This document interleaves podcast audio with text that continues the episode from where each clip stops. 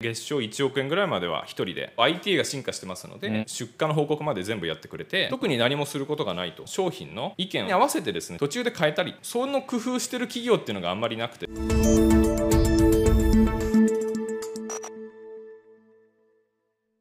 皆さんこんにちは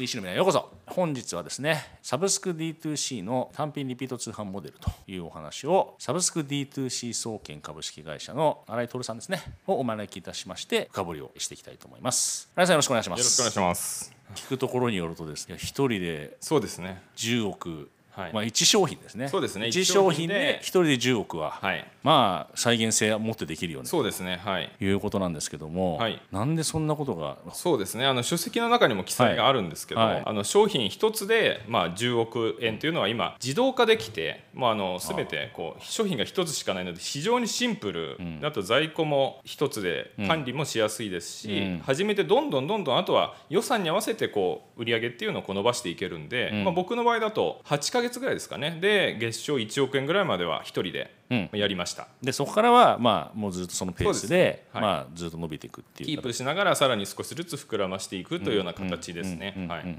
まあ、言うのは簡単ですけど、はい。まあ、普通そんなの、ね。まあ、新井さんから言わせれば、はい。それはいやそれはまあ再現性を持ってできますよということなんでしょうけど、はい。まあ、そんな簡単に普通いやみんなそんな簡単にできたら苦労しないですもんね。そうですね。ちょっと細かく書いてあるんですけど、はい。あの日常のルーティン業務っていうのがやっぱどうしても多くなってきちゃうというか、例えばまあいろいろ配送方法を変えたりとか、周期を変えたりとかっていうのは今全部ロボットでできるので,、はい。でちゃんとそういうところに外注したりすると、ん。かなりのもう時間を買うというんですかね、そうすると月数万円の金額で全部変えることができると、うんっていうのは結構今全部 IT が進化してますので。うんうん。全部そういうのができるというモデルなんですよね。配送もいちいちこの CSV をその配送会社が引いてきてあとはもう送ってそれをデータを出力するだけで出荷の報告まで全部やってくれて、うんうん。特に何もすることがないということで,、うんはい、でこれ結構画期的なビジネスモデルでさらに安定してるっていうのがこのビジネスの結構ポイントかなと思ってますね。はい、新井さんが言うと、はい。なんかすごく簡単に聞こえちゃうんですけど はいはい。多分そんなことはないと思うんですそんよね。なにこの本に書いてあるんですけど、はい。結構コールセンターで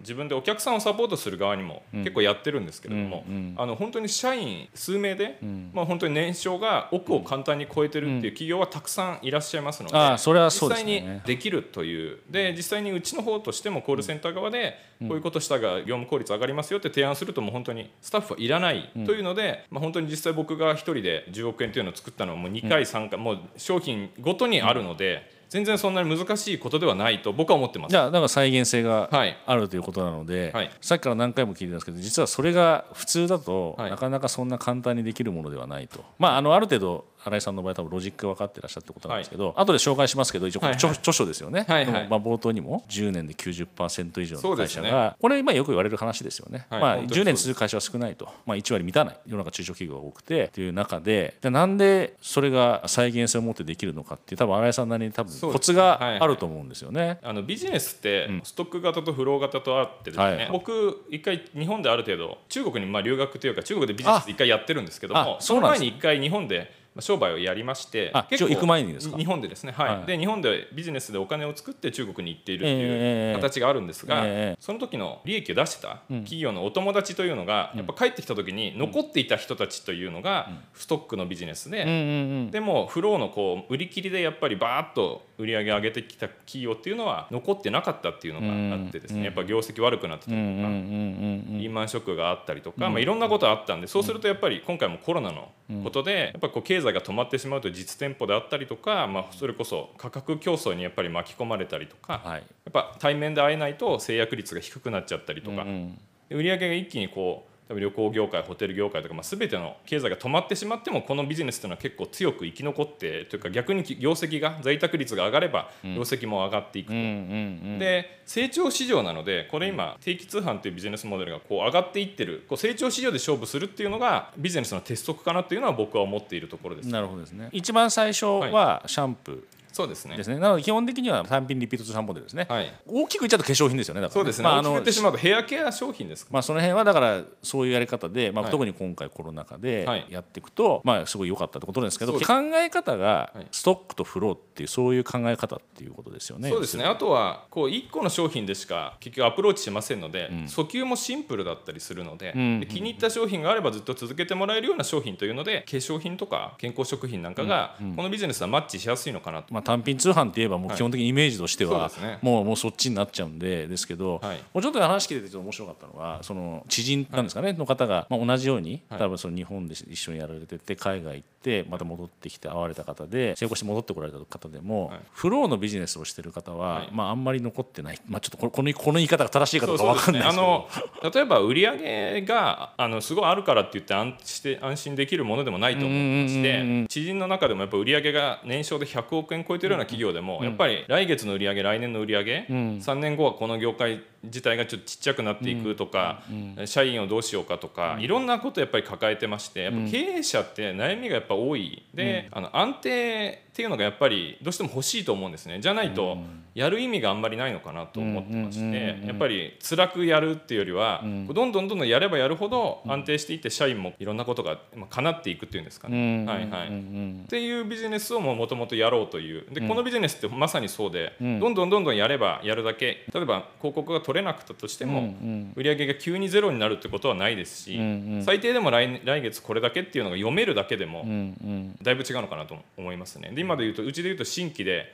大体売上の比率で言うと10%で、まあ、全体で言うとリピートが9みたいな売上の比率で言うとですね。こういう形で2対8ぐらいの感じでなってくると本当に安定してきてですね、はい。新規を取るために、はいアクセ広告使わなくていいっていう話になるってことですよね。そうですね。逆に言えば実際そのマフィアオファー、まあ、値引きしたりとかするかどうかしは別だとしたとしたとしても、既存顧客にそうですそうです。によく思ってもらうためにそうです。資金を振り分けると。そうです、はい。経費を振り分けるってことですよね。はい。はい。あーなるほど。それをやるために最近世の中でよく言われてる言葉でいくと、いまあ、いわゆる LTV ってそうですね。LTV が伸びないで例えば売上を取るために結局それ広告費を高く払うと。広告費がどんどんどんどんこう上がっていると言われている中でまあ今課題が LTV でここは上がっていかないとダメだよねっていうところが、まあ、うちの強みですかね。それがやっぱりできるという。で実際にコールセンターを持っていたりとかやっぱり仕組みというか例えばじゃあ同梱物をこのタイミングで入れるとかやっぱその辺まで工夫で考えてる方もいませんし、例えば広告に関してもこの広告だといくら売り上げがいくこの広告だと ABC で例えばこのパターンが一番いいよねとじゃあこれで取った方がいいよねと。でこれで利益がどれぐらい残るよねっていうのをちゃんと出してる企業っていうのがないのであのきちんとそういった選別をしたりとか、まあ、分析をきちんとしてる企業っていうのがやっぱないのかなと。あの僕も、まあ、もちろん当然知り合いで単品通販やってらっしゃる方とか、業界の方は当然よく存じ上げてるんですけど、はい。しょうがないじゃん。だって CPC 上がっちゃってんだからさ、ね。っていう、だから CPA がそうですね。えそんなに高いの？みたいな。うんそうですね。1件あたりので1万円とか普通に今なってきてる。やそれじゃ効かないですよね多分はい。きっと今、おそらく。CPA であのあとうちの強みというかホームページ自体の CVR、まあ、制約率がすごい高い。例えばまあ 15%20% というのが出ていると、その状態までなると逆に売らせてくださいでどんどんどんどんさらに販売が加速するというような、いいサイクルになっていくので、そこのところの工夫っていうのももう綺麗に作ったらそれで終わりっていう企業が結構あるんですけどパターンで分けてやったりとか、まあ、そういったことの工夫っていうのがされてない企業が多いという印象はあります。ね。細分化すればいいんでしょうけども、はい。ややもすると、やっぱりほら間口は広い方がいいよねって思って、はい。い、や確かにさちょっとなんか ABC で見たらさ C はちょっと悪そうな気もするんだけどさ、でもミックスだからさこれミックスでまあ CPA1 万5千で高いけど何回転かしてもらえばいいんじゃないのとかっていう感じ感じがなんとなく結構多いのかなと思っていて、あのちゃんとやってる会社はそんなこと多分してないとは思うんですけど、まあなんかどっちかっていうと CPC が上がっていて CPA, を CPA が上がっていっちゃうからじゃあそこでどうやってリピートしてもらうかっていうことをまあいろいろこう値段変えたりとかいろいろオファー出したりとかっていうことで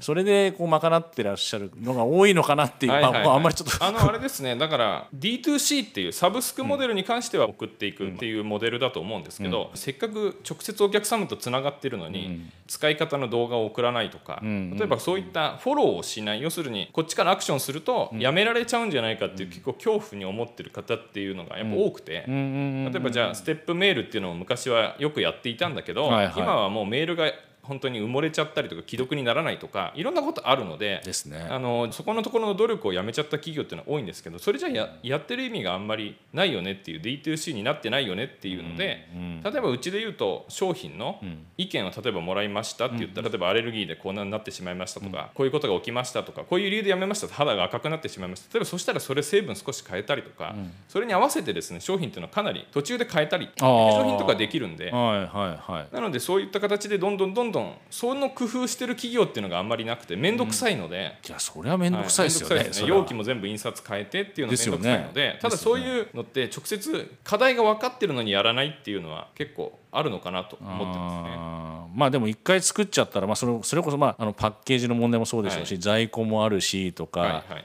逆に言うとこれいや今まで買ってくれた人に申し訳ないじゃんっていう感じももしかしたらはい。あるかもしれないでだからすし、既存のうちでいうと新商品出した場合はあの少し成分変えた場合は既存の人は既存のものをで新規に関しては新規でそれでそうすると今度 LTV の差も見えるので、うんうん、はい、両方売り続けるわけですね。そうですね。両方残しておく。で新と旧で残しておいてうん。でそれでちゃんときちんと見てますね。うんなるそうするとやっぱり改善をする方の方がやっぱり少し LTV が上がってる。でここをやったら LTV が上がるってうちでいうと結構パターンがもう分かってきているので、はいはいはい。まあ、それに合わせて新商品とか出すともう本当にすぐ、まあ、1商品で10億円ぐらいは普通にいくという形ですね。今のはちょっとその商品寄りになっちゃったんですけど、はい。もうちょっとそのプロモーション寄りでちょっといろいろ聞きたいんですけど、はい。ABC の広告があって、はいじゃあ C がまあ良くなかったということで言った時には新井さんはバスッと切ってしまう。もしくは一回減らしてみてとかっていう形ですかね、そこはあんまり取らないようにする。あのストーリーも変えられるので訴求によって送るメールを変えてみたりとか、そういうこともできるんですよ。だからら広告の媒体がどれだとかっていうので、例えばなんか訴求がん。乾燥肌に訴求するのか例えば何々に訴求するって全部違うと思うんですけど、そうですね。それによって送るストーリー変えたりっていうこともできますので今の、だからそれが D2C の意味であってどれで取れたかが全部分かると時間も分かるので、どの時間が取れやすいですよっていうのをあの広告の方に教えてあげたりとかどの年代に最初から売れてますよとかっていうのも全部データが取れるのが強いのにもうもうざっくりそのままもう任せてやってるから監督がルール知らないみたいな話で結局全体が分かってないから指示が出せないというか何やってるか分かんないからプロに任せるにも自分がルール知らないのでそういうもんですよって言われちゃうとまあそうですかっていうなるほど。の人が多いのかなと。ん。でそんなことも知らないのっていうので始めてる人もやっぱりいらっしゃるので、はい、でもなんかあれですよね。結果的にその最初冒頭ではい。お一人で10億円って話されたわけしたわけですけども、はい。結果的に御社はスタッフさん少ないですもん少ないですね、はい、実動で売り上げ作ってるメンバーでいうと3名と、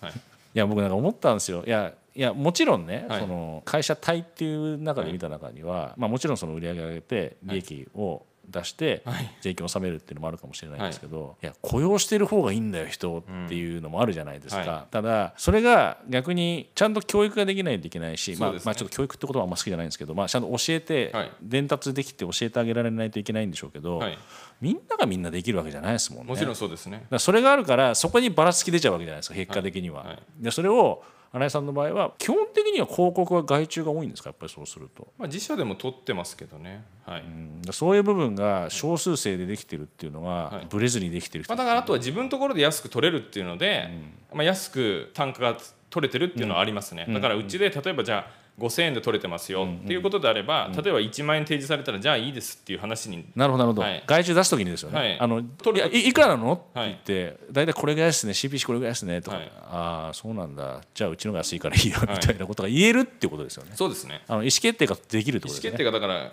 適正な金額っていうのかな、これぐらいでクリックされてこれぐらいいけばこれぐらいいくよねっていう金額感もあるし、自社である程度その数字だけは出せるので,、うんうん。でそうなった時に数字があってからお客さんに出してるっていうのはあります。だから、うん。最初に数字が悪い状態でじゃあ取ってくださいってやって、じゃあ数字に合わなかったって言って、有力な方が辞めてしまったらそれって良くない話で。ですねで自分でも自分のところである程度できるようになってっていうか、うんテストをして、ある程度の数字になってから渡すようにしてます。なるほど、はい。少数生でそれができてるっていうのはすごいなと思ったのと、まあポイントがだからありましてだからその、結構その辺ってメーカーさんの教えてくれる人がほとんどいなくてだからそうでね。結局僕セミナーいろんなところでやると、ええ。すごい人が聞きに来て、はい。僕とか結構いろんなこと話してしまうので、ええ。あのそうするとあのこういうの本とかにしてあげた方がいいのかなっていうので、今回こういうふうになっているというのがあるので。はいはい。だからこれ結構この業界ってブラックボックスでいろんな通販ありますますけどそれって全部に応用できないじゃんみたいなところはあると思うんですけども、まあいそうですね。はい。業種によっては多少それはありますからね、でもそれを公開してるところ。そうですね。だからこうやってやったらいいですよみたいな。でこういうことをすると LTV が良くなりますよみたいないろんなテストをやってるんで多分どこよりもメーカーとしてはやってる、まあ、自負があるので、そうするとここをやるとこれぐらい上がるとか、これぐらいやるとこれぐらい引き上がるっていうのは数字的な感覚で持ってますので、多分コールセンターまあうちやってますけどそうするとここを変えてあげたらこれだけ伸びますよみたいなところあるんで、知らないっていうことでものすごい損する業界かなと思います。あーそれは多分あれですよね。業種関わらずっていうか。そうですね。はい。だから新井さんのまずあれですよね。まずやってみるでやってるっていうのがすごいですよねでやってるっていうのがまあ強いですね。それもその少人数ではい。一人でまず、まあ、ある程度軌道乗せるまではできちゃう。うち本部はだからテストを繰り返してるっていう、うん。まあ、それぐらいしかしてないかもしれないです逆に。いろんなデータ取ったりとか、こうやってやったらどうなるかなとか、で他社で何かやっててうまくいってそうなやつがあれば、まあ、やると、はい。でそれって EC っていうことで言ったらば、それって、まあ、全部とは言わないですけど、はい。やりやすいはずなのに、はい。僕の中で見たら単品通販業界はまだかなりやってる方だと思うんですよね。まあどっちかっていうとですよ、はいはい。だって LTV 上げないといけないってことで言えばお客様分からないとやっぱ上げられないじゃないですか、はいだからやってるけどまあ効率が悪いとかちょっとやり方がまずいっていうのはあるんですけども、いわゆるさっきのフローの業種、まあ、ふ何がフローなのかって言ったらちょっと何とも言えないかもしれないですけど、まあ、いわゆるじゃあサブスクしないようなリピートじゃないモデルはい。がまあもしフローだとすれば、はい。まあ、まさしくいやうちはフローだからそんなこんなことやってもさ売るしかねえじゃんみたいなふうに思ってる人も多分結構いらいらっしゃるいいると思いますねはい。多いと思うんですよそういう人が、はい。データ見るの放棄しちゃってる人もいるでしょうし、今目の前のお客様に売るしかないんだよみ本当にたいなそうですね。それが新井さんからしたら、まあ、それはありえないですよだってそれじゃ利益ないのにただやってたらただ働きなんで、あの儲かってないフランチャイズのなんかモデルみたいな話で、やってもやっても貧乏だったら意味ないと思うんで、はい。ってなるとやっぱりじゃあどんな業種であってもやっぱりフローの状態に持っていって、はいデータ分析して、はい LTV 上げようとはいそれがやっぱり基本だよねと。はいいうことだと思うんですけども前半ここにちょっと一回終わりにさせていただいて続きでですね、はいはい。まあ、その LTV をどうやって上げていくのかそのあたりをですねちょっともうちょっと突っ込んでわかりました。あのお伺いしたいと思います。ので1回目はこちらで知るということで、えー次もよろしくお願いします。よどうもありがとうございます。よろしくお願いします